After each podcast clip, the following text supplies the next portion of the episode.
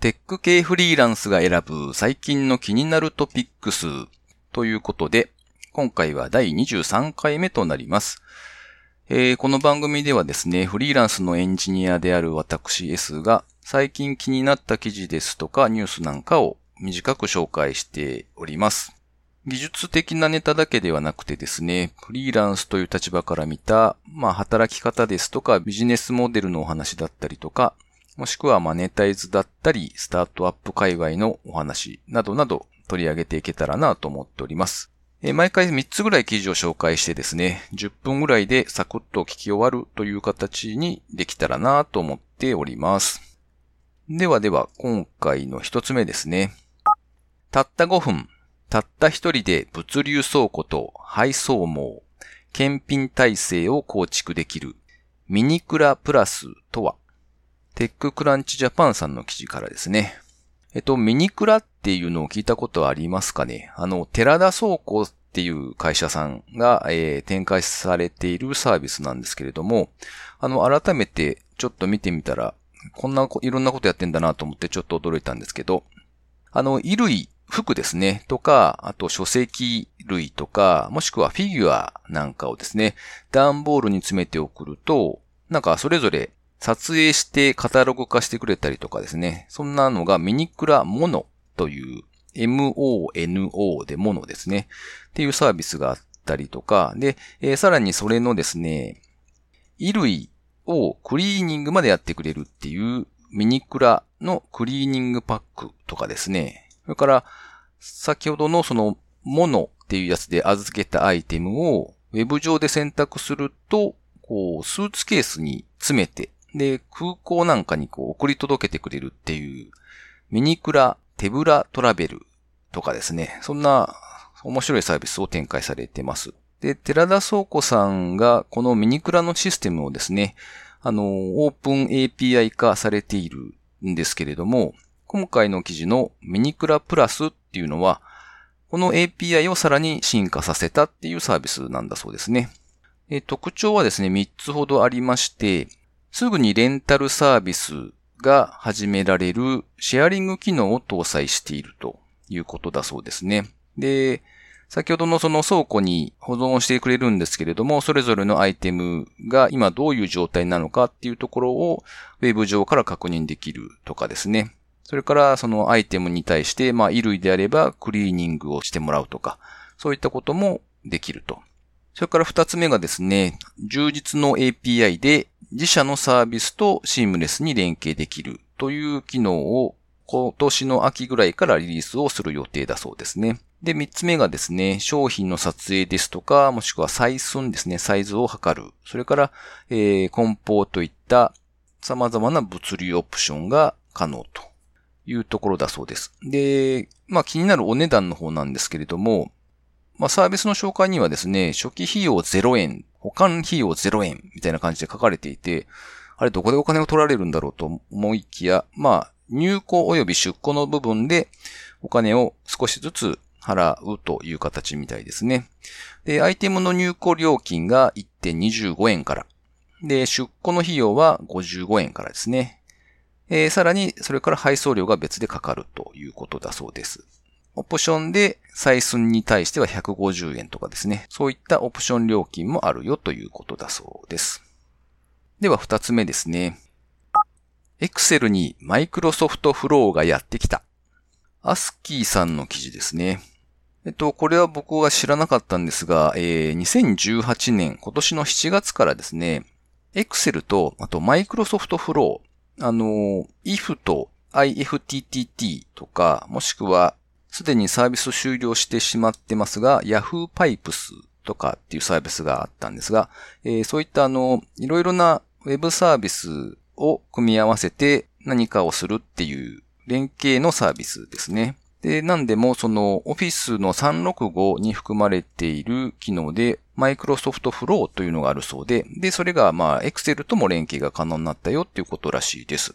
例えばですね、Web 上の RSS フィードを取得して、でそこからデータ取ってきてですね、手元の Excel に反映させるとかですね。もしくは連携できるサービスが結構いろいろありまして、例えば Excel から Salesforce へデータを突っ込むみたいな、そんなこともできるようですね。あとは、もしくは、例えば Excel 上にお客さんの情報が1行1件という形で存在していれば、すべての行に対してメールアドレス宛てにメールを送るというような顧客管理とか CRM 的な使い方も、まあできるのかなというところですね。なかなか便利そうだなと思って取り上げてみました。三つ目ですね。フリーランスエンジニアと企業をダイレクトにつなげるプラットフォーム、セロクにスキルのダイレクト販売機能を搭載。こちらはプレスリリースで配信されていた記事ですね。株式会社 WeSeek という会社が、えー、セロク、SEROKU っていうサービスを展開されているそうで、で、その新機能としてですね、案件募集っていうものをリリースされたそうです。で、まあこれはいわゆるそのスキルの販売みたいなイメージですかね。で、フリーランスが自分自身のスキルを任意の金額でダイレクトに販売できるというものだそうです。で、僕自身がその元々のセロクというサービスを知らなかったので、えー、ちょっと見てみたんですけれども、まあ、いわゆる中抜き構造を取っ払うというかですね、ミドルマンウィルダイじゃないですけど、あの、まあそういう SES 的なその間をなくして、で、フリーランスと企業を直接マッチさせるような仕組みだそうです。まあ、ありそうなサービスだなというのは思ったんですけれども、この株式会社 WeSeek さんはエンジニア10人で構成される喫水のエンジニア集団ですっていうことだそうで、なかなか面白い取り組みだなと思って記事を取り上げてみました。まあ、せっかく、あのと、まあ、スキルがあるので、そういったものをきちんと伝えることができれば、直接お仕事にもつながっていいのだろうなと思いつつ、えー、ちょっと試してみようかなと思っております。と、今回は以上ですね。で、えー、近況などをつらつらと喋っていたりするんですけれども、えっと、先日ですね、えー、フリーランスエンジニアミートアップ名古屋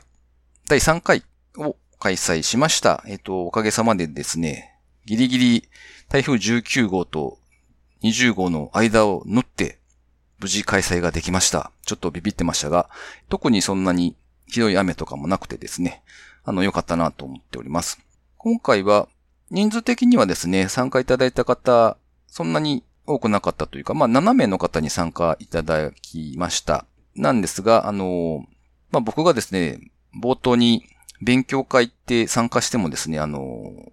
周りとの交流がなかなかできないんですよね。勉強をがメインになるので、えー、その場でこうベラベラ喋るっていうのもなかなかできないもんですから、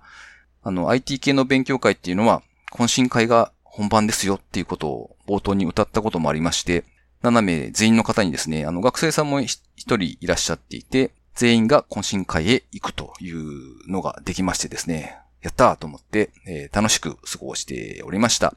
あの、ちなみに懇親会はですね、こうコストをめっちゃ下げられるサイゼリアです。最終的に人800円ぐらいで済んでしまったので、お、すげえと思って、また機会があれば使わせていただこうかなと思っております。まあちょっと毎回毎回だとワンパターンになっちゃうので、あれかなとは思いつつですね。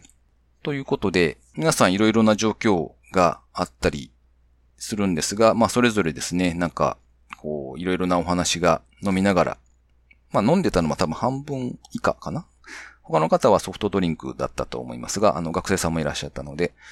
そんな感じでしたが、なかなかいろいろ皆さん交流も盛んにですね、楽しく喋っていらっしゃったので、良い回だったなと自画自賛をしておこうかなというところですね。第4回も多分やると思いますので、また興味のある方はぜひご参加いただければと思います。あと最後にお知らせですけれども、この番組を使ってですね、何かこう告知だとか、何かの紹介をしたいという方がいらっしゃれば、ぜひお申していただければと思います。特に何かこう費用をもらうとかいうところは今のところは考えていないので、えー、無料で、まあ聞いている方の人数もそんなに多くはないですが、多少なりとも告知に協力ができればなと思います。例えばなんか新しいサービス作ってますとか、えー、もしくはこんな形で転職活動してますっていうような個人的なものでも全然構わないので、えー、お申していただければなと思います。まあ、あの、こちらで僕が紹介するだけというのでもいいですし、もしくは簡単にインタビューするという形で音声で出てもらってもいいですし、というのを考えております。ということで、今回は以上となります。お聞きいただきありがとうございました。それではまた。